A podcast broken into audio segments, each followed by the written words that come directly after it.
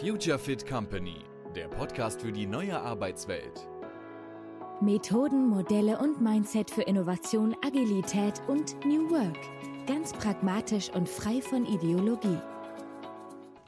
Willkommen zur nächsten Folge des Future Fit Company Podcasts. In dieser Folge spreche ich mit Bettina Hörmann, die sehr viel Erfahrung in den Bereichen Personalentwicklung, Führungskräfteentwicklung, Organisationsentwicklung allgemein mitbringt die aber auch vor einigen Jahren die Seiten gewechselt hat, also jetzt auch beratend, coachend tätig ist. Wir sprechen im weitesten Sinne über Themen aus dem Bereich der Organisationsentwicklung, fokussieren aber dann ganz stark auf das Thema Vertrauen in der Führungskultur als eines der zentralen Schlüsselelemente.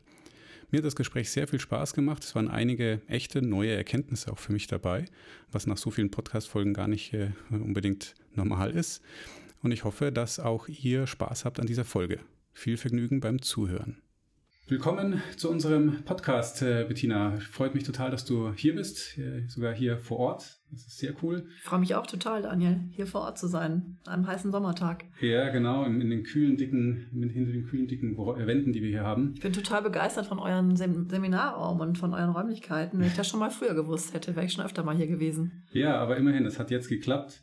Vielleicht magst du kurz am Anfang mal ein bisschen was zu dir, zu deiner Person, zu deinem Hintergrund sagen, weil wahrscheinlich wird nicht jeder äh, wissen, wer du bist und dann ist vielleicht für die Zuhörer, Zuhörer gar nicht schlecht. Total gerne. Ja, ich bin Bettina. Ich bin inzwischen 56 Jahre alt und ähm, ja, kann auf 30 Jahre Personalwesen, wie man im Altdeutschen noch sagt, zurückblicken. Also ich bin seit 30 Jahren leidenschaftliche Personalerin und ähm, war 27 Jahre in Konzernen und davon 23 Jahre in einem großen deutschen Medienkonzern hier in München. Und äh, ja, Ende 2019 ging meine Karriere dort vorbei, ziemlich plötzlich und unerwartet für mich. Und 2021 habe ich mich selbstständig gemacht und habe mein eigenes Beratungsunternehmen und Coachingunternehmen aufgebaut und berate heute kleine mittelständische Unternehmen zum Thema Führung, Personalentwicklung, ähm, ja, all das, was es braucht, um Menschen gut zu führen, um Führungskräfte gut auszubilden, moderiere auch Teamentwicklung und all das, was ich früher eben im Konzern an so coole Leute wie dich auch vergeben habe oder, oder Florian, das mache ich jetzt selber. Und es ist für mich ein riesen, eine riesen Bereicherung, eine riesen Erfahrung und auch eine wahnsinnige ja, große Lernerfahrung, ja, das auf einmal auch selber machen zu dürfen. Mhm. Und auf der anderen Seite coache ich aber auch Frauen in der Lebensmitte, die an so beruflichen Wendepunkten stehen, ähm, so wie ich auch vor einem beruflichen Wendepunkt stand 2019, mhm. als auf einmal alles vorbei war. Und ich unterstütze sie dabei, neue berufliche Wege einzuschlagen und zu schauen, wozu habe ich denn Lust? Was möchte ich noch machen in diesem, in diesem Leben? Habe ich Lust, das bis zur Rente zu machen oder nicht? Und das bereichert mich total. Also diese beiden Elemente, einmal das Thema Jobcoaching für Frauen in der Lebensmitte oder auch Führungskräfte, die sagen, ich bezahle das mal selber, aber ich merke, da passt irgendwas nicht in meiner Führungskultur. Das möchte ich gerne mal reflektieren, möchte aber gar nicht mit dem Personal Personaler darüber sprechen. Ähm, die kommen dann zu mir und ähm, wir, wir schauen oder ich schaue, wie ich da unterstützen kann. Und auf der anderen Seite eben in, in Firmen das, was ich früher eben ähm, fest oder fest gemacht habe als, als Personalentwicklerin, das äh, ja, mache ich jetzt in Firmen und dafür werde ich gebucht und ähm, bin total erfüllt von dieser Vielfalt und ähm, von dieser großen Lernerfahrung auch, die ich würde sagen, ich habe noch nie so oder schon lange nicht mehr so viel gelernt wie in den letzten mhm. drei Jahren mit dem Aufbau meiner Selbstständigkeit und bin wirklich glücklich, dass es so gekommen ist. Kann ich heute sagen. Ja, das ist auch gleich eins, also dieses also Menschen, Teams, Organisationen entwickeln, das wird ja eben, werden wir noch ein bisschen mehr drüber sprechen. Ich finde es aber immer ganz spannend, ähm, wenn äh, wenn ich mit Leuten spreche, die eben die, die Seiten quasi gewechselt haben oder auch mal wechseln. Es gibt ja auch Leute, die hin und her springen, kann auch interessant sein. Du hast es gerade schon angesprochen, dass du total viel gelernt hast. Was ist denn so, äh, vielleicht vorweg, was ist denn so für dich der, was waren so die größten Erkenntnisse oder die größten Unterschiede dann zwischen, ah, du machst das intern, du machst das jetzt extern begleitend? Wie, wie, wie hat sich das für dich dargestellt, dieser? Ja, also ich merke ehrlich gesagt gar nicht so einen großen Unterschied. Weil in dem Unternehmen, wo ich gearbeitet habe, gab es auch ganz viele kleine Unternehmen. Mhm. Und ähm, es waren auch so kleinere Startups, in, in die ich reinkam. Und da war ich so in, in diesen, in diese, und auf dem großen Tanker, in den kleinen Unternehmen, Personalentwickler. Und heute gehe ich eben als Solopreneurin sozusagen mhm. in die Unternehmen und berate dort. Und warum meine ich, es gibt nicht so einen großen Unterschied? Weil ich so feststelle, dass die Themen eigentlich fast überall die gleichen sind. Mhm. Also ähm, wenn man über das Thema Führung nachdenkt, über das Thema, wie kann man es schaffen, dass Mitarbeiter emotional gebunden sind oder dass sie sich auch so fühlen, das ist immer, immer, immer das gleiche Thema. Ja, wie, wie schaffen wir das in Unternehmen, da wirklich ja eine gute Führungskultur äh, hinzukriegen, dass wir Mitarbeiter haben, die sagen, hey, ich finde das richtig cool, ich gehe hier morgens gerne rein, ich gebe hier alles und abends gehe ich nach Hause und bin erfüllt von meinem mhm. Job. Ja, und es ist eigentlich ziemlich egal, wo du hingehst, in welche Firma, es sind immer die gleichen Fragen. Wie schaffen wir das? Ja. Hast du denn dann auch, das kennen wir auch, dieses, wenn man gerade über Branchen wegarbeitet, siehst du denn große Unterschiede zwischen verschiedenen Branchen mhm. eigentlich? Oder ist das. Ehrlich gesagt nicht. Also das ist ganz lustig, dass du das fragst, weil ich war letztens auf einem Workshop ähm, in einem Versicherungskonzern. Die waren unglaublich kreativ und innovativ und es war so cool.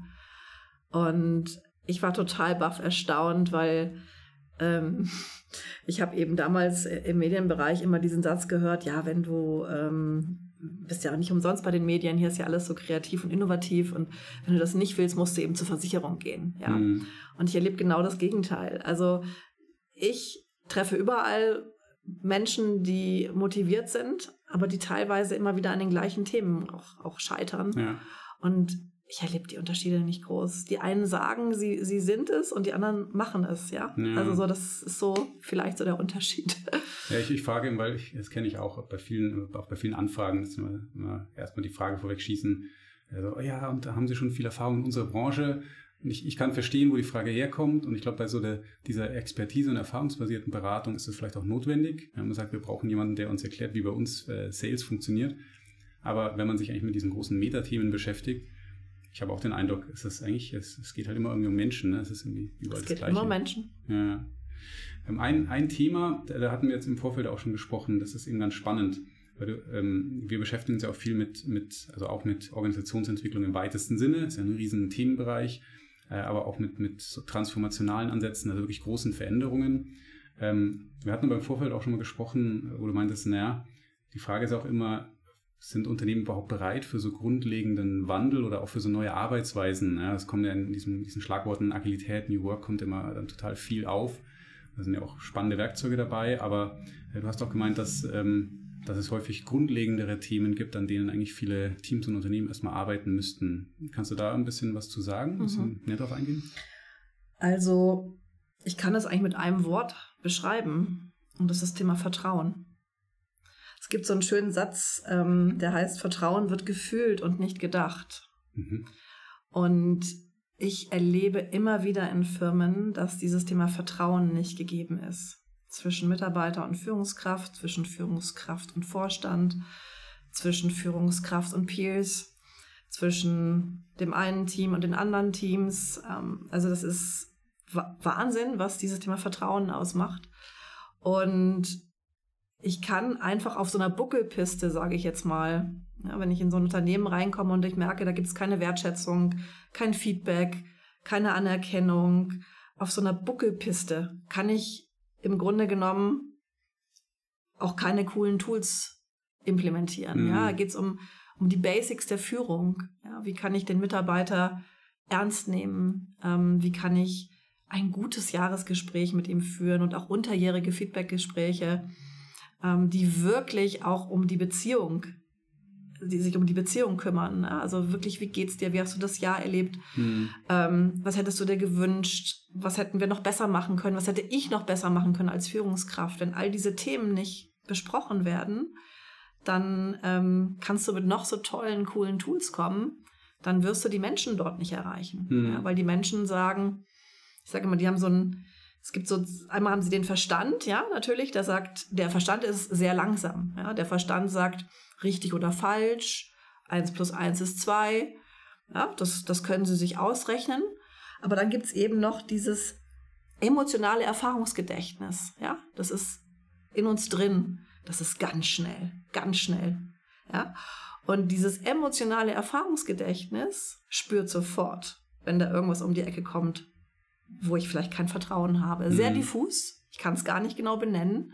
Aber ich spüre, da kommt gerade was um die Ecke und ich muss mich verändern. Und das habe ich doch vielleicht schon mal gemacht. Und es hat damals auch nicht geklappt. Ja, also diese, diese ganzen Erfahrungen, die uns, in uns gespeichert sind und die sagen erstmal, nö, hm. will ich nicht. Ja?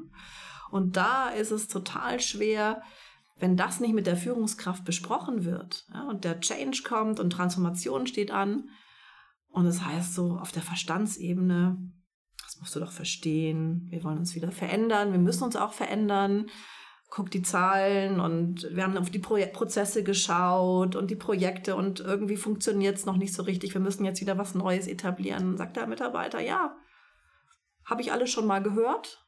Ja, hat damals nicht so gut funktioniert. Mhm. Und äh, ja, sind wir gescheitert. Jetzt fangen wir wieder von vorne an. Jetzt geht es rechts rum. Ah, ich bin irgendwie nicht so sicher, dass es klappt, aber ich kann mich auch mit der Führungskraft nicht darüber unterhalten. Und dann ist dieses Vertrauensthema einfach ähm, ja. komplett im Argen. Und das ist sehr schade. Mhm. Und in, in, diesem Moment, ja, kann der Transformationsprozess noch so toll sein und noch so schön ähm, recreate Passion ne? oder was auch immer da passiert oder was man immer wieder auch möchte. Das, das verpufft, ja, mhm. weil der Mitarbeiter sagt, ja, in dem Moment, wo die Führungskraft ihn anspricht und sagt, Mensch, was ist denn los? Ja? Warum bist du nicht dabei? Ich, ich, ich sehe, dass du die Arme verschränkst. Ich erzähle hier, warum das nötig ist. Und du bist nicht dabei. In dem Moment merkt der Mitarbeiter vielleicht, oh, jetzt werde ich doch mal gefragt. Mhm. Ja? Ich kann mein diffuses Gefühl so ein bisschen auch mal benennen und das interessiert jetzt auch mal gerade meine Führungskraft. Mhm. Und dann kann man drüber sprechen. Ja? Und ich erlebe das oft wirklich wie diese Buckelpiste. Da wird nicht miteinander gesprochen. Da gibt es Veränderungsprozesse, es gibt keine Feedback-Kultur, es gibt keinen Dialog. Und dann kippt man tolle, coole Tools da rein. Ähm, wird, werden Workshops gemacht, da wird moderiert, da wird auch, wird auch viel Geld bezahlt für Trainer, die von außen reinkommen. Und danach verändert sich nichts. Und die Führungskraft ist vielleicht auch gar nicht gewillt, dass sich was verändern soll. Ja, das Menschen, wir Menschen verändern uns ja auch grundsätzlich mhm. nicht so gerne. Mhm. Und das spüren die Mitarbeiter und dann gehen die nach Hause und sagen, ja, das haben wir was Tolles gelernt, aber dürfen wir es wirklich anwenden? Mhm. Wissen wir nicht.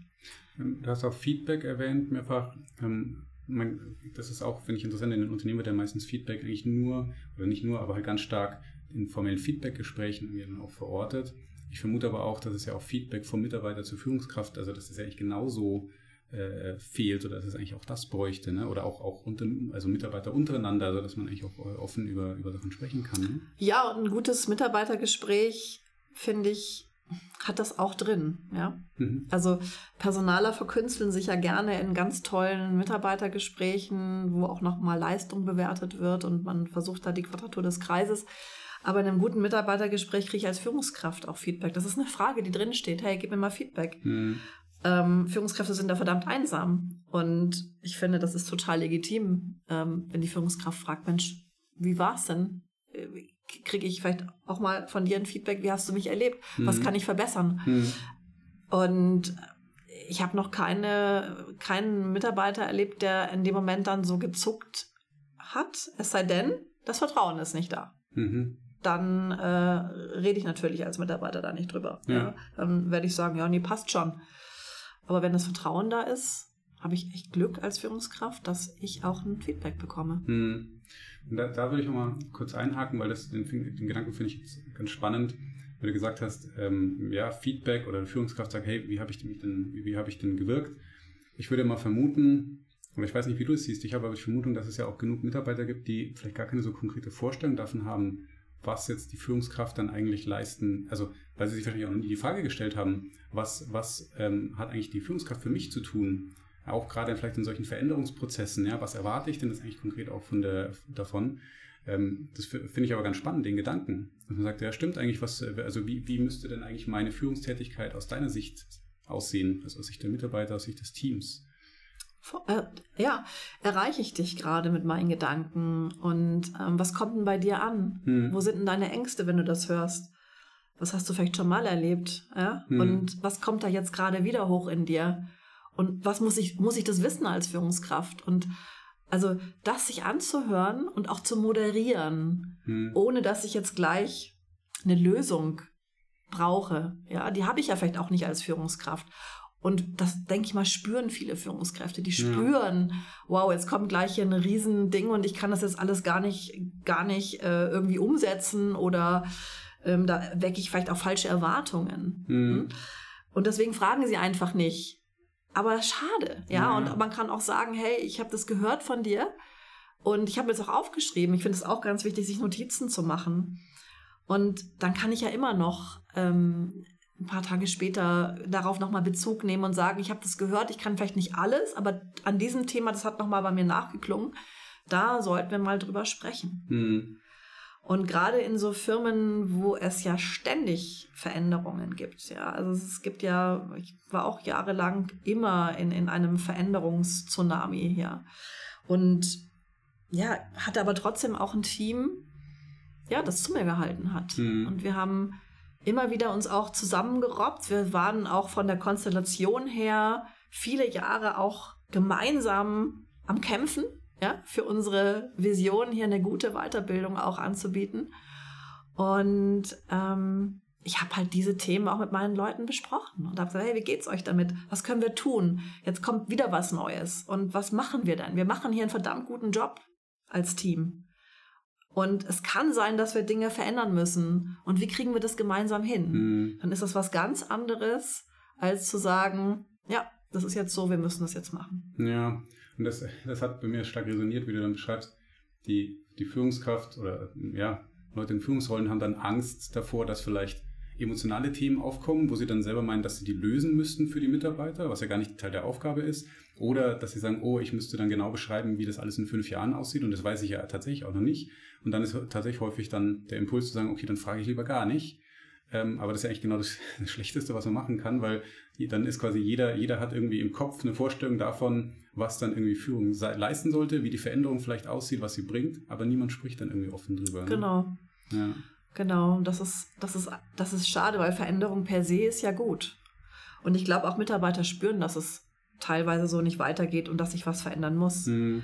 Aber ich denke, es ist so dieser Raum dazwischen. Ähm, also es sind die Übergänge, sage ich jetzt mal, in Veränderungen. Mhm. Ja? Diesen Übergang zu meistern, dass, dass die Veränderung sein muss, das spüren die Mitarbeiter. Aber zu sagen, wie kriegen wir den Übergang hin? Ja? Wie, was können wir uns da anhören an Stimmen und an Ängsten und an Sorgen? Und wie kriegen wir diese Übergänge gemeistert, dass mhm. wir dann in was Gutes Neues kommen? Und ich bin mir ganz sicher, je mehr Mitarbeiter man fragt in dem Team, umso besser wird es, umso mehr auch hier wieder dieses, dieses Erfahrungswissen, da ist ja so viel Wissen in den Zellen der Menschen. Und es ist ja schade, sich das nicht anzuhören, was, auf was man achten müsste, was man vielleicht besser machen könnte und so weiter. Hm. Also ich finde, da äh, verlieren Führungskräfte einfach auch ganz viel an, an Möglichkeiten. Ja. Gibt es denn ähm, aus deiner Erfahrung irgendwie konkrete so Indikatoren in dem Unternehmen, vielleicht dann in der Kultur, in den Meetings oder in der Art, wie man, miteinander umgeht, wo du relativ schnell sagen kannst, ah, okay, ich glaube, da ist tatsächlich so ein, das Vertrauensthema, ähm, müsste man adressieren? Gibt es da so typische Symbole oder Beispiele für? Ja, also ich glaube, das kennen wir aber alle oder die Zuhörer, die jetzt das so da lauschen an unserem Podcast, wissen, glaube ich, sofort oder haben das selber schon erlebt. Ich sehe mir jetzt mal dieses klassische Abteilungsmeeting hm. mit Führungskraftteam. Ähm, vielleicht ist es auch noch ein, noch ein, ein, angrenzendes Team dabei. Auf alle Fälle wird debattiert und ähm, es geht heiß her und es gibt drei, vier Leute, die sich beteiligen. Drei von 15, der Rest schweigt, geht raus, die Tür geht zu, Menschen gehen wieder in ihre Abteilungen. So war es jedenfalls Mhm. vor der, vor der C-Zeit. Ja. Und dann wird gelästert. Hm. Hast du gehört, was da gerade gesprochen worden ist? Und da bin ich überhaupt nicht dafür. Ja, und aber es kommt jetzt so und Leute. Und wenn diese Diskussionen nicht in dem Raum stattfinden, in diesem Meetingraum, dann ist das einfach ein Zeichen, dass das Thema Vertrauen gestört ist. Ja. Und warum sagen es viele Menschen nicht? Es gibt Menschen tatsächlich, die brauchen länger, bis sie vom Erfahrungswissen in den Kopf kommen, in den Verstand, ja, und dann sagen, Mensch, ah, aber was da jetzt gerade, das kann ich noch nicht so richtig greifen, da muss ich mal nachfragen. Das gibt's schon auch, ja, aber es gibt Mhm. auch einfach viele, die trauen, die, die reden dann lieber draußen und da auch sehr laut, aber nicht in den Räumen. Und das habe ich immer auch immer und immer öfter erlebt. Und dann kann man noch so oft sagen, äußert doch hier euch im Raum und nicht draußen. Wenn das nicht vorgelebt wird ähm, und dazu nicht eingeladen wird und man hört auch nicht hin. Oder wenn es ja Mitarbeiter gibt, die sagen, Mensch, ähm, das ist mir leider auf die Füße gefallen, Mhm. dass ich da was gesagt habe. Das werde ich nie wieder tun. Ja. Dann ist das Thema Vertrauen leider ein riskanter Vorschuss, der dann auch ähm, schnell ja einfach ausgenutzt wird. Und Ja. Und ich glaube auch, das, ist, das, das äh, ist total spannend. Für mich kam auch die, die, eine richtige Erkenntnis eigentlich hier, dass sogar viele der Werkzeuge, auch mit, viele halt von denen, mit denen wir arbeiten, wo es dann um Prozesse der Entscheidungsfindung geht, eigentlich, weil wir sagen ja auch immer, das Werkzeug ist ja nicht das Ziel. Also ist ja auch in einem anderen Kontext auch so, äh, der Hammer ist nicht das Ziel. Ja, das Ziel ist, dass ich mein Bild aufhängen kann und dann nutze ich halt ein Werkzeug dafür, damit ich das möglich machen kann. Und ich denke auch eigentlich, dass viele dieser Werkzeuge eher die Idee dahinter tragen, eine gewisse Struktur zu bieten, damit sich Leute, also damit Leute eine Form bekommen, in der sie sich einbringen können. Weil was ich nämlich häufig auch erlebe, ist, die Leute, die nichts sagen, denen fehlt so ein bisschen die, die, die Vorgehensweise, okay, wie kann ich mich denn hier einbringen in einem konstruktiven, sicheren Rahmen? Den anderen fehlt aber dann auch quasi die Struktur, um zu sagen, okay, wie gehen wir denn dann damit um, wenn vielleicht was total Kritisches kommt? Weil dann ist ja häufig dieses Betroffene, alle sitzen da und denken so, oh Mist, dann ist die Vorgehensweise jetzt wieder hinüber. Anstatt dass man sagt, okay, jetzt nehmen wir das mal auf, wo kommt vielleicht dieser, dieser Einwand her, wie integrieren wir den, müssen wir den integrieren oder ist das vielleicht ein persönliches Thema von dem, von dem einen? Ähm, und eigentlich ist es dann ja, geht es um einen reflektierten Umgang auch mit verschiedenen Perspektiven. Ne? Ja. Und denen zuzulassen und dafür Mhm. Raum zu geben und sich auch Zeit zu nehmen und nicht äh, schnell, schnell, schnell, höher, schneller, weiter, sondern dafür Räume aufzumachen. Ähm, ja, und, und das auch wertzuschätzen von den oberen Führungsebenen, die dann sagen, hey, wir haben gemerkt, ihr habt euch darüber unterhalten, ihr habt euch da echt Gedanken gemacht und wir wissen das zu schätzen. Also dieses wirklich einfach auch mal auch mal sehen Hm. und und anerkennen und auch benennen können. Ja, also nicht so, das habt ihr toll gemacht, sondern wir waren da, das Team hat sich zusammengesetzt, da kam was ganz Großartiges dabei raus. Es hat uns beeindruckt. Da ist nämlich eins, zwei, drei, vier draus entstanden. Ja? Also diese Aufmerksamkeit, diese Achtsamkeit auch dann in den oberen Führungskreisen, das auch benennen zu können, dass, dass Mitarbeiter einfach sagen, hey, wow, cool, wir haben das ja nicht für die Tonne gemacht, das ist ja richtig angekommen, auch was wir uns hier gedacht haben. Hm. Das, hat, das hat eine Kraft, finde ich. Musst du, musst du dann Personen, Teams, also auch Führungsteams, musst du die dann auch erstmal mit solchen Sachen konfrontieren? Weil ich vermute mal, die wird es wahrscheinlich ähnlich gehen wie, wie uns, oder ich, vielleicht, vielleicht auch nicht, aber bei uns kommt ja häufig dann auch die Frage so, oh, wir wollen hier äh, agil das und das machen und die meisten denken halt dann erstmal sehr technokratisch. Ja, Im Sinne von, ah ja, dann führen wir hier neue Prozesse ein und hier und Dings und keine Ahnung. Aber dass es auch sehr viel darum geht, das Selbstbild zu verändern, also auch von den Führungskräften, aber natürlich auch von den Mitarbeitern. Ähm, das ist vielleicht gar nicht immer so wirklich bewusst, also dass man dann auch, auch über solche Sachen sprechen muss. Wie, wie, wie lebst du das? Ist das.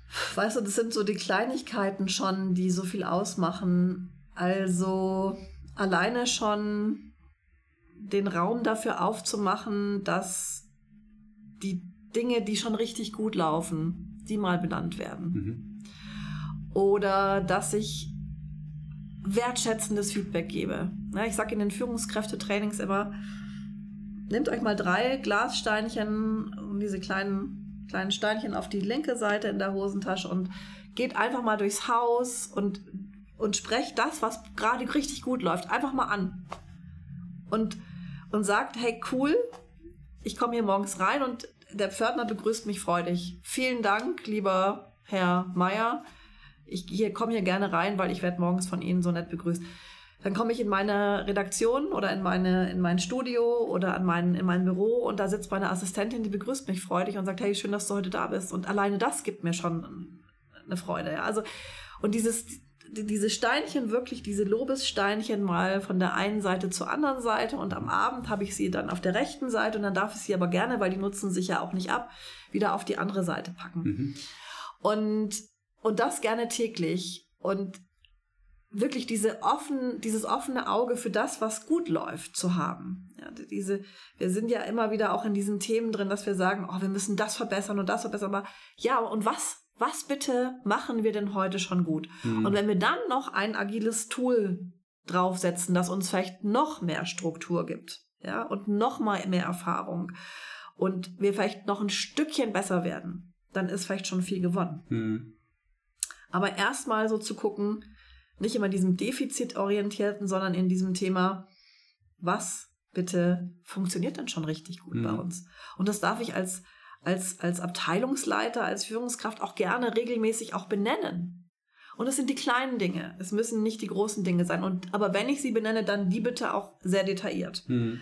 Und meiner Meinung nach ist das Thema Feedback-Kultur, und du hast es ja vorher angesprochen, eins der unterbelichtesten, belichtesten, wie sagt man's, ähm, ja. Themen ähm, in Unternehmen. Mhm. Also das ist leider, wenn ich so eine, so eine Hitliste an, an, ähm, an, an Führungsthemen aufsetzen sollte, dann wäre Feedback geben wirklich ganz weit hinten. Mhm. Ja, wahrscheinlich, weil es halt doch, das merken wir auch intern, wir haben uns in den nächsten Teamtagen, werden wir uns auch nochmal mehr mit Fehlern beschäftigen aber auch mit der Frage, was denn eigentlich auch Fehler sind und wie wir dann persönlich damit umgehen, weil da halt sehr viel Selbstwert auch wieder mit reinkommt. Ne?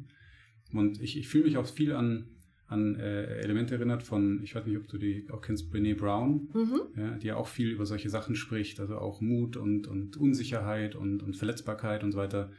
Wahrscheinlich tangiert es einfach sehr viele, sehr persönliche Themen bei vielen Leuten. Ne? Und Absolut. Und wenn ich als Führungskraft sage, pff, wieder eine Veränderung, mhm. ganz ehrlich, mir geht es auch gerade nicht gut damit. Ja, weil wir haben jahrelang viel aufgebaut und jetzt ist wieder alles anders. Auch ich muss jetzt erstmal schauen und auch ich mache mir meine Gedanken. Dann hat das eine ganz andere ähm, Bewandtnis, als wenn ich so tue, als ob alles in Ordnung ist und wir jetzt eben nicht links rumlaufen, sondern rechts rumlaufen mhm. müssen. Weil mein emotionales Erfahrungsgedächtnis sagt mir pff, als Führungskraft, puh, habe ich alles schon erlebt? Hm. Jetzt mal gucken, kommt wieder jemand Neues, muss ich wieder alles neu erklären, mal gucken, ob es die Abteilung noch geben wird. Dann, wenn das alles durch ist. Und meine Mitarbeiter, die fühlen es genauso. Hm. Also kann ich es auch ansprechen.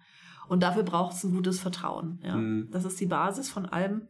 Und dann kann ich mutig sein. Dann dürfen auch Fehler passieren. Ja? Und so die, diese, diese Abteilungsmeetings, wo man einfach mal sagt, mein Fehler der Woche war folgender. Das ist so wichtig, ja, das auch mal aussprechen zu können und alle sagen, wow, cool, cooler Fehler. Ähm, gut, dass er dir passiert ist und dass du darüber sprichst. Jetzt können wir auch daraus lernen, dass wir den nicht auch noch machen. Hm.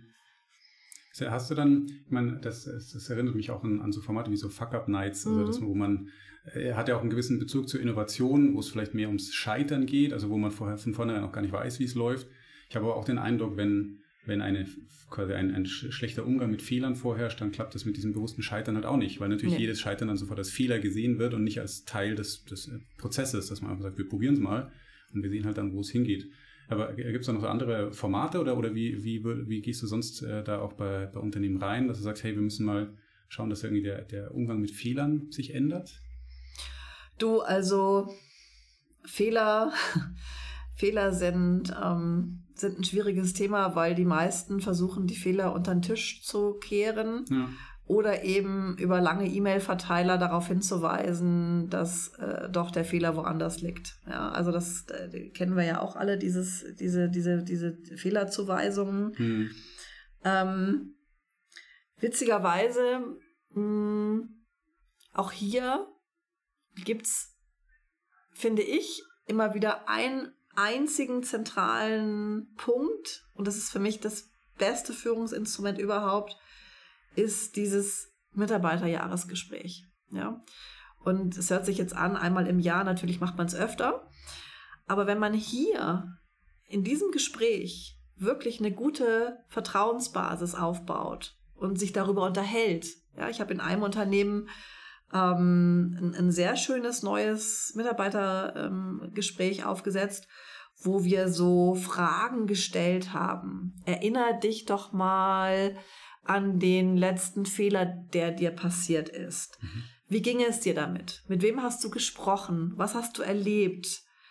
Also, dass wir so Leitfragen gestellt haben, die wie so eine Art Kopfkino nochmal die Gedanken des Mitarbeiters, aber auch der Führungskraft angeregt haben. Und dann sind sie in diesem Mitarbeitergespräch wirklich nochmal eingetaucht mhm. In diese Situation und haben sich darüber unterhalten, was denn schon gut lief und was denn vielleicht noch besser hätte laufen können. Ich finde, das sind so die echten Momente, ähm, die Momente der Wahrheit über die man spricht. Und ich finde, dafür braucht es erstmal einen guten Austausch zwischen Führungskraft und Mitarbeiter. Und wenn das gut funktioniert, kann man das ja gerne auch öffnen mhm. ja, und das in den Teams diskutieren. Ja.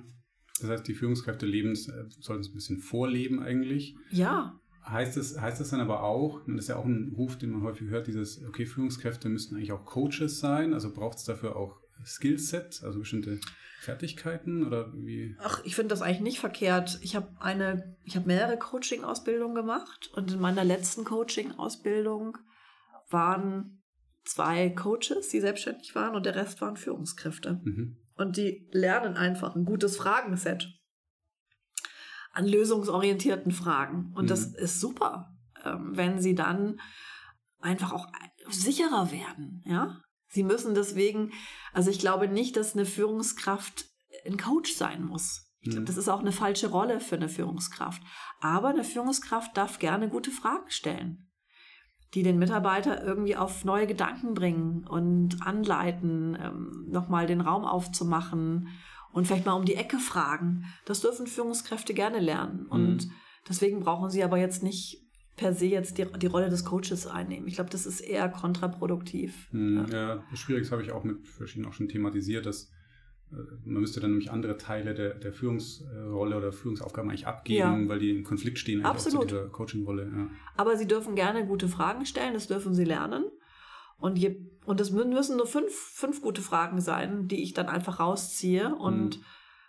kann ja auch da an der Stelle auch wieder sagen, ich habe da was gelernt und ähm, schau mal, vielleicht bringt uns das weiter. Ich, ich versuche es jetzt einfach mal mhm. an der Stelle, um sich da so langsam ranzurobben, auch an diese Art der Beziehung. Mhm. Es, einfach, es hat einfach nochmal eine andere Art der, der Führungsbeziehung, die aber aus meiner Sicht ähm, die einzige Art ist, ja, wie, wie ich führe über, über dieses Vertrauen. Und wenn, wenn ich als Führungskraft das nicht, nicht verstehe oder da nicht hingucken möchte, meiner Sicht und, und, und auch diese, dieses echte Interesse am Menschen nicht habe, der mir mhm. da gegenüber sitzt und der in meinem Team ist, dann werde ich keine gute Führungskraft sein. Mhm. Das glaube ich, da bin ich ganz fest von überzeugt.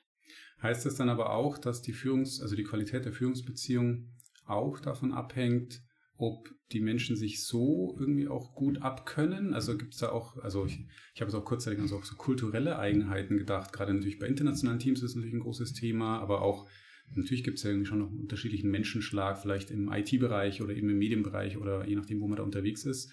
Ähm, ist das, kannst du da aus der Erfahrung sagen, ist es dann schwieriger, zum Beispiel für Führungskräfte, die halt irgendwie in so einen neuen Bereich reinkommen, wo sie vielleicht auch mit den Menschen erstmal nicht so können? Oder Gut, ich meine, du hast immer mal auch Menschen dabei, die das einfach nicht wollen und nicht zulassen mhm. und die sind zufrieden mit dem, die kommen morgens rein und geben, gehen abends nach Hause, ja. Also Leistung für Geld, ganz mhm. einfach. Das ist okay. Das ist vollkommen okay. Und auch mit denen kann ich sprechen und sagen, ich erlebe dich so. Wie wollen wir da miteinander umgehen? Ja, willst du das weiter so machen? Dann ist es auch, auch einfach eine gute Absprache. Das, mhm. das darf sein, finde ich. Und die hast du immer in den Teams. Wenn du allerdings Menschen drin hast, die regelmäßig dagegen schießen oder die das einfach überhaupt nicht wollen oder rummotzen, sage ich jetzt mal. Es gibt ja diese diese grundsätzlichen ähm, ja, Verweigerer. Hm. Ich finde auch da hast du als Führungskraft einfach eine Aufgabe, ja, das zu thematisieren und auch die Arbeitsbeziehung schlimmstenfalls zu beenden. Hm. Und auch da erlebe ich Führungskräfte sehr verweigernd und äh, im Sinne von, ach, das ist äh, jetzt gerade ach, keine Zeit, ja, und auch ein Feedbackgespräch zu führen. Und dann muss ich vielleicht auch noch eine Abmahnung und das ist mir alles viel zu kompliziert, das wird schon wieder. Mhm. Ja, das wird halt nicht wieder. Ja. Oder die klassische Führungs-, die klassische Probezeit. Das ist einfach das wichtigste Führungsinstrument im ersten halben Jahr. Wenn das nicht gelingt, wenn du da nicht regelmäßig auch diese, diese Gespräche führst, äh, alle zwei Wochen, alle vier Wochen, alle sechs Wochen, bis dieses halbe Jahr rum ist, dann kann dir das um die Ohren fliegen. Ne? Und Mhm. nicht erst dann nach sechs Monaten sagen, oh, irgendwie hat das nicht funktioniert mit uns. Hm. Es wird halt nicht. Und dafür, finde ich, werden wir Führung oder werden Führungskräfte auch bezahlt, Hm. dass wir auch diese schwierigen Fälle angehen. Ja. Und ich vermute auch, du hast ja auch gesagt, du machst ja auch viele Einzelcoachings, auch für Führungskräfte oder Menschen in Führungsrollen. Hm. Meine, mein Eindruck ist nämlich ja auch, dass sich viele es ja eigentlich auch schwerer machen, teilweise sogar, als es sein muss. Du hast ja auch schon mal angesprochen, dieses, oh, ich muss ja als Führungskraft so und so. Dabei hat vielleicht nie jemand danach gefragt. Vielleicht braucht es das Team auch gar nicht, aber Ja. irgendwie ist da diese Idee im Kopf, Führung muss ja so und so aussehen. Ähm, ähm, ist, das, ist das dann häufig was, was auch in den, in den Coachings thematisiert wird? Ja, also im Coaching frage ich dann oft, okay, du erzählst jetzt gerade, dass dein Mitarbeiter mit dir nicht in die gleiche Richtung gehen möchte. Was genau hast du denn versucht? Ja, ich habe ihm einfach gesagt, dass äh, das jetzt hier verändert werden muss. Ah ja, okay. Und jetzt sagst, sag ich dir das jetzt mal und, und wie fühlt sich das jetzt gerade an? Hast du es dann verstanden?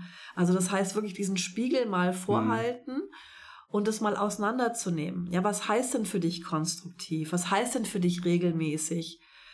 Was heißt denn, es ist nicht angekommen? Was hast du denn schon versucht? Und auf einmal, ja, kommen wir wieder zu dem Punkt, dass Führungskräfte dann meinen, ja, ich sag ihm einfach jetzt, wie die Welt funktioniert und dann wird er es schon verstanden haben. Nein, aber damit hast du halt nicht dieses emotionale Erfahrungswissen angesprochen. Das ist nämlich dieser kleine Bedenkenträger, der da sagt, nö, will ich nicht. Hm. Ja, habe ich keine Lust zu. Also nicht auf dieser Gefühlsebene abgeholt. Hm. Und dann wird es schwierig. Und das kannst du sehr gut auch in Coachings mal auseinandernehmen, auch mal mit einer Stuhlarbeit oder mit, mit anderen Methoden mal besprechen. Und dann fällt der Groschen und dann heißt es lernen, üben, ja, das auszuprobieren mit, mit Mitarbeitern dann im Alltag. Hm. Und dann wieder zurückkommen und sagen, oh, ich habe es jetzt schon mal so ein bisschen versucht. Ah ja, wie war's denn? Wie lief's denn? Wie waren denn die Erfolge? Oh, ganz komisch. Der hat mich ganz groß angeguckt. Ja, interessant. Und was noch? Ja, und dann, dann hat er auf einmal Tränen in den Augen. Ich sag, und dann?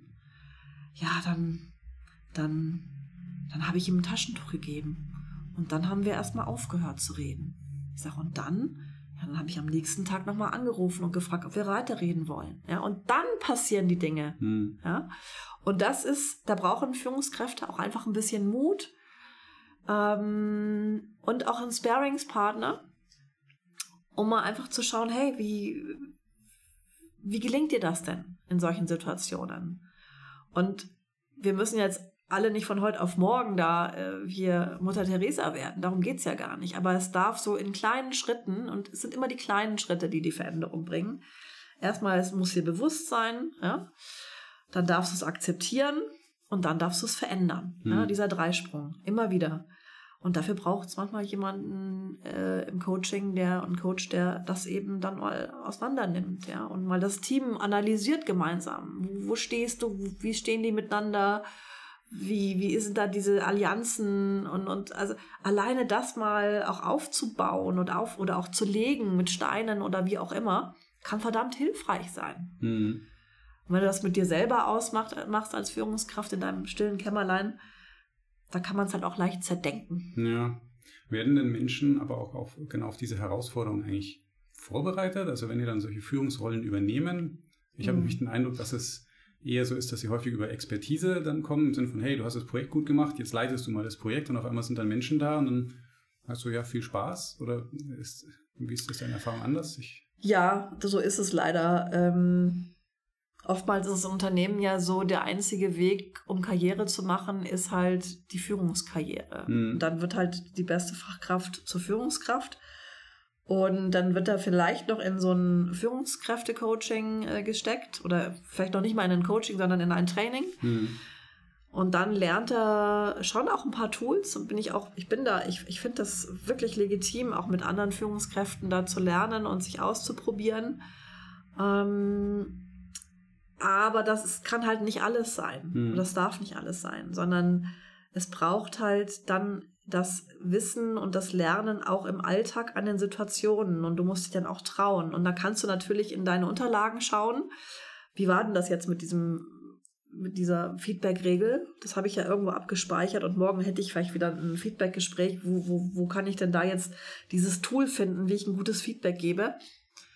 Aber du stehst halt dann doch oft alleine da. Und wenn du es in einem Coaching mit einem Coach besprechen kannst und auch üben kannst, dann hat es auf alle Fälle einen großen, einen großen Mehrwert. Aber ja, du, wie du sagst, die, die, die, viele werden da allein gelassen, orientieren sich vielleicht an der Führungskraft, die sie selber haben. Das mhm. kann ein gutes Beispiel sein, muss aber kein gutes Beispiel sein. Kann auch nach hinten losgehen, ja. Genau, kann auch nach hinten losgehen. Ähm, und die wenigsten lesen ja auch irgendwie Führungslektüre oder hören sich auch mal Podcasts dazu an. Ich meine, das Netz ist voll davon. Mhm. Ja, wenn ich wissen, wenn ich da was zu lernen will, da kann ich mir alles reinziehen. Es ist super, was es da gibt. Ähm, aber wir wissen selber, dann kommt der Alltag dann kommen die Themen, die Projekte, der, der Alltag läuft, geht morgens um, um acht los und abends kommst du gerädert raus. Zeit für Führung ist kaum noch da. Und ja, irgendwie läuft es dann schon. Mhm. Aber naja, also es wird ja meistens auch erwartet, dass man natürlich auch sofort ja eigentlich auch leistet. Ja. Ist ja nicht so, dass man dann irgendwie, das ist interessant, weil da gibt es meistens, also kenne ich zumindest aus vielen Unternehmen, dass es keine Probezeit gibt im Sinne von, ich komme neu ins Unternehmen und dann schauen wir mal, ob es passt, sondern man ist halt dann jetzt irgendwie Führungskraft und dann geht's los. Genau. Und dann geht's los. Und das ist ja echt irgendwie auch eine, eine tolle Aufgabe, ja, und, und eine schöne Aufgabe und auch gerade führen macht ja auch Spaß. Und wenn es einem keinen Spaß macht, dann soll man es bitte auch lassen. Mhm. Ja? Oder wenn einem die Menschen egal sind in seinem, in dem Team. Mhm. Dann helfen dir natürlich auch irgendwelche agilen äh, Coaching-Elemente nichts. Dann sollte man es einfach lassen. Ja? Aber ähm, ich denke, wenn man so das Herz auf dem rechten Fleck hat und wirklich so dieses achtsame Hinschauen, dieses echte Zuhören, dieses Menschenlesen, wenn ich in einem Meeting sitze und gucke, wie reagieren die gerade und wenn ich merke, irgendwas stimmt hier nicht, das auch anzusprechen und wenn es dann vielleicht nicht im Großen ist, dann im Kleinen eins zu eins, das finde ich ist jetzt kein großes Hexenwerk. Mhm. Ja? Aber dazu braucht es ein bisschen Fingerspitzengefühl, es braucht Zeit und es braucht auch ja eine gewisse Vertrauenskultur, die man mhm. selber schon etabliert hat. Und äh, spannend ist, weil du meinst, es ist kein Hexenwerk und trotzdem scheint es sich aber wenigen zu erschließen. Ich hatte kürzlich erst gelesen, da hat er nämlich auch den Vergleich gezogen zu seiner äh, Elternerfahrung, dass er meinte, die, die meisten Eltern schauen halt vor allem auch auf andere Eltern und auf Lehrbücher und keine Ahnung. Aber eigentlich lernen, lernt man ja am besten halt äh, oder am meisten über das Elternsein von, von den Kindern. Wenn man halt dann eben auch mal genau, eben, wie du sagst, dieses genaue Zuhören, Beobachten sollte man reinbringen. Und es würde sich eigentlich auch auf Führung übertragen lassen oder auch, ist auch der Grund, warum auch die Arbeit mit Tieren in, in solchen Coachings auch immer gern gesehen ist, weil genau das ist das Gleiche. Das, das Tier gibt dir halt dann die Rückmeldung so, hä, das funktioniert, das funktioniert nicht, aber. Direkt und unmittelbar. Und ja. da sagst du was sehr Schönes. Ich krieg auch von meiner Tochter direkt und unmittelbar den Spiegel vorgehalten. Mhm. Ganz ehrlich, ja. Weil sie, weil sie einfach, ja, keine Angst hat, ja, mir das so, mir den Spiegel vorzuhalten. Mhm. Aber in Unternehmen ist es anders. Ja, der Mitarbeiter ist jetzt nicht derjenige, der äh, mir den Spiegel sofort vorhält, weil äh, die Konstellation ist eine andere. Ich mhm. habe eine andere Rolle. Mhm. Ja? Deswegen geht man dann ja eben in so ein Pferdetraining. Und da spüre ich dann sehr genau, wenn ich so ein Pferd um so eine Pylone führen muss, ob es mir folgt oder nicht. Mhm. Ja, oder ob es bockig den Kopf zurückzieht und sagt, ne, mhm. den Auftrag habe ich noch nicht verstanden. Mhm. ich bleibe jetzt hier stehen. Mhm. Ja, und dann zieht man am, an der, äh, am Pferd und versucht ihn, versucht es mit Gewalt um diese Pylonen. Das, das funktioniert halt nicht. Das Pferd gibt dir halt- schwerer, ne? Das kann man. Ja. Das gibt dir halt sofort Feedback. Ja. Aber das trauen sich halt in Unternehmen viele nicht, weil, naja, das, da gibt es halt einfach auch, äh, jedes Unternehmen hat ja so, eine, so ein Immunsystem, ne? Auch ein eigenes. Ja. ja, und ich meine, meine Interpretation an der Stelle wäre auch, weil es ja, es geht dann natürlich auch um so Sachen wie, wie Hierarchie, äh, letztendlich sind es ja irgendwie auch mal asymmetrische Verhältnisse, die aufgebaut werden. Und in den meisten Unternehmen dominiert halt die, die Top-Down-Hierarchie, also diese Idee von oben nach unten. Während bei, zum Beispiel bei, bei Tieren, das finde ich dann spannend, da ist ja dann ganz klar auch die Idee, okay, das Tier ist ja auch in der Obhut, also es folgt halt auch der Person. Und wenn dann das Tier irgendwie missbaut, bei, bei Hunden sagt es ja dann auch jeder so, naja, ist ja eigentlich nicht, ist nicht per se der, der Hund, der die Schuld trägt, sondern der, der eigentlich den Hund führt. Oder halt der, der Hundebesitzer, Hundebesitzerin. Aber im, mein Eindruck ist auch, in, in Unternehmen wird Führung anscheinend, Führung anscheinend häufig nicht von den Bedürfnissen des Teams ausgedacht, sondern eher halt so von top-down. Also was braucht die Organisation? Aber was bringt's, wenn Ja. das Team dann nicht funktioniert? Genau. Was braucht die Organisation oder was will man direkt davor gesetzt haben? Naja, das ist ja meistens der Kanal dann. Ne? Genau. Und äh, das ist ja auch das, das nächste Problem.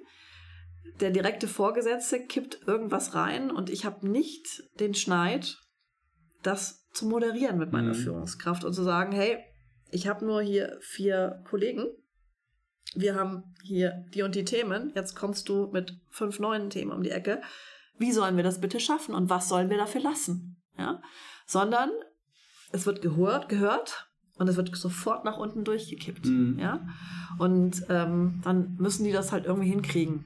Sonst werde ich ja hier mit meinem Ruf leiden. Das will ich ja auch nicht. Will ja, Ja. nicht aus dem System fallen. Ja.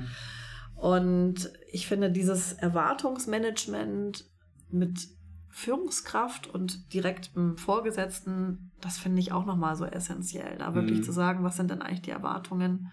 Oder gerade wenn ich neu in eine Führungsrolle komme, auch das mit meinem Vorgesetzten zu besprechen.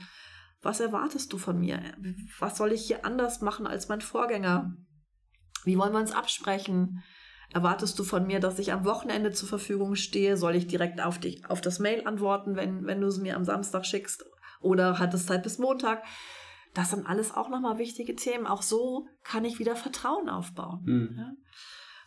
Und nenn mir mal eine Führungskraft, die mal proaktiv so ein Erwartungsgespräch eingefordert hat. Also meine Coaches machen das, wenn sie neu in so eine Rolle kommen und Mhm. sagen, boah, krass, ich habe gedacht, aber ich habe nur gedacht. Aber der hat ganz andere Vorstellungen und jetzt haben wir auf einmal drüber gesprochen. Mhm. Das hat Kraft. Ich finde selbst, ist ja auch interessant, selbst wenn man nämlich in so eine Coaching- oder Facilitation-Rolle geht, also gerade beim Coaching ist ja eigentlich auch so, dass, dass dann ich als Coach einfordern muss, sag du mir doch mal, was du dir genau erhoffst, weil viele das gar nicht so aktiv reinbringen und formulieren. Ich meine, auch, auch Coaching ist eine Form von Führung in, in vieler Hinsicht, aber auch da ist eigentlich der gleiche Mechanismus. Sind wir erstmal dieses so, ach ja, ich setze mich erstmal hin und warte mal ab. Aber eigentlich äh, ist es ja notwendig dafür, wenn man gemeinsam diese Beziehung gestaltet, Ja. dass halt beide Seiten auch sagen, hey, ich habe hier gewisse Erwartungen, gewisse Anforderungen Ja. und wenn die nicht erfüllt werden, dann Ja. funktioniert das wahrscheinlich nicht. Also ich stelle wirklich auch meistens die Frage, nicht immer, es kommt immer auf die Situation an, aber ich stelle meistens die Frage, wenn du nachher um 14 Uhr hier vom Hof fährst, was ist dann anders? Hm. Also was ist bis dahin passiert? Was sind Ja. deine Erwartungen an unsere zwei Stunden, die wir jetzt haben? Ja. Das will ich ins Blaue hinein coachen. Hm. Das ist mir auch total wichtig. Und ähm, ja, Erwartungsmanagement nach oben, nach unten, zur Seite.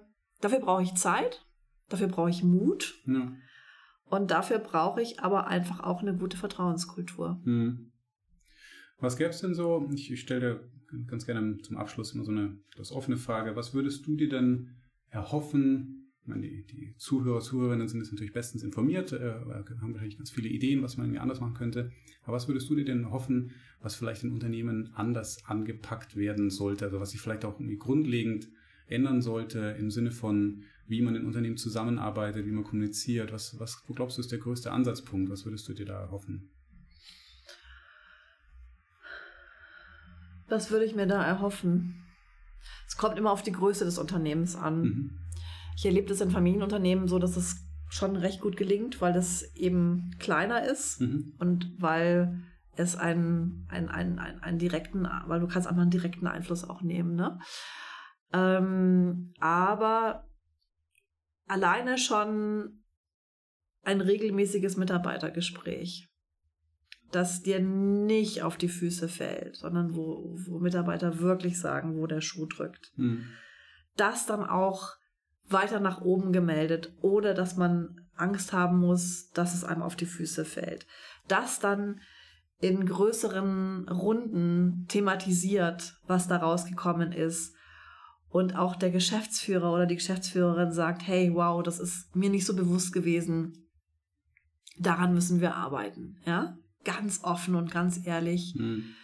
Das wäre so mein Wunsch, ähm, dass jeder auch sich wirklich traut, durch eine gute, vorgelebte Vertrauenskultur die Sachen benennen zu dürfen, sich nicht hinter anderen verstecken zu müssen, sondern den Mund aufzumachen und zu sagen, das ist funktioniert richtig gut und daran wollen wir noch arbeiten und das dann auch wirklich umzusetzen. Ja, und nicht irgendwelche Lippenbekenntnisse mhm. oder ich sage immer diesen klassischen Pudding, den ich an die Wand nagel, ähm, sondern dazu zu stehen und zu sagen, so, und morgen wollen wir mal zumindest an der einen Sache arbeiten und ihr werdet es daran merken. Ja? Und dann kommt schon noch, dann werden die Mitarbeiter merken, wow, da ist ja was passiert. Das hat ja sich sogar der Geschäftsführer vorgenommen. Und der gibt es ja weiter nach unten. Und mhm. ja, also das wäre so das eine. Und das zweite wäre, ähm, also diese, diese vertrauensvolle Umgang, der aus allen Seiten immer wieder thematisiert wird. Und das zweite ist für mich echt dieses Abschaffen von Administrationen. Also mhm. Urlaubsanträge, ähm, Seminaranmeldungen, die noch abgesegnet werden müssen. Ähm, all dieser ganze administrative Kram, Zeiterfassung, ey, das ist alles so von aus den 80ern.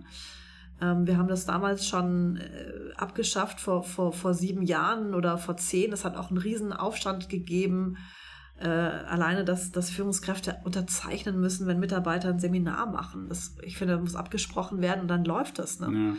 Aber wenn das, dieser ganze Administrationsakt auch nochmal, ich finde, die, die Mitarbeiter sind alle groß, die haben alle eigene Autos, das haben sie sich gekauft, die können Verantwortung übernehmen, die haben auch Mietverträge, die haben Versicherungen, dann werden sie auch ihren Urlaub irgendwie gut planen können, ja, und absprechen können. Und wir unterstellen da immer, dass wir da nochmal so diesen, diesen Finger drauf halten müssen. Und ich finde, dass das ist kein guter Vertrauensvorschuss, der mhm. da gegeben wird. Vertrauen führt. Und sagte schon Herr Sprenger. Und das ist für mich immer noch das A und das O. Und eben das zeigt sich genau an diesen Insignien, ähm, die es da immer noch in Firmen gibt. Mhm.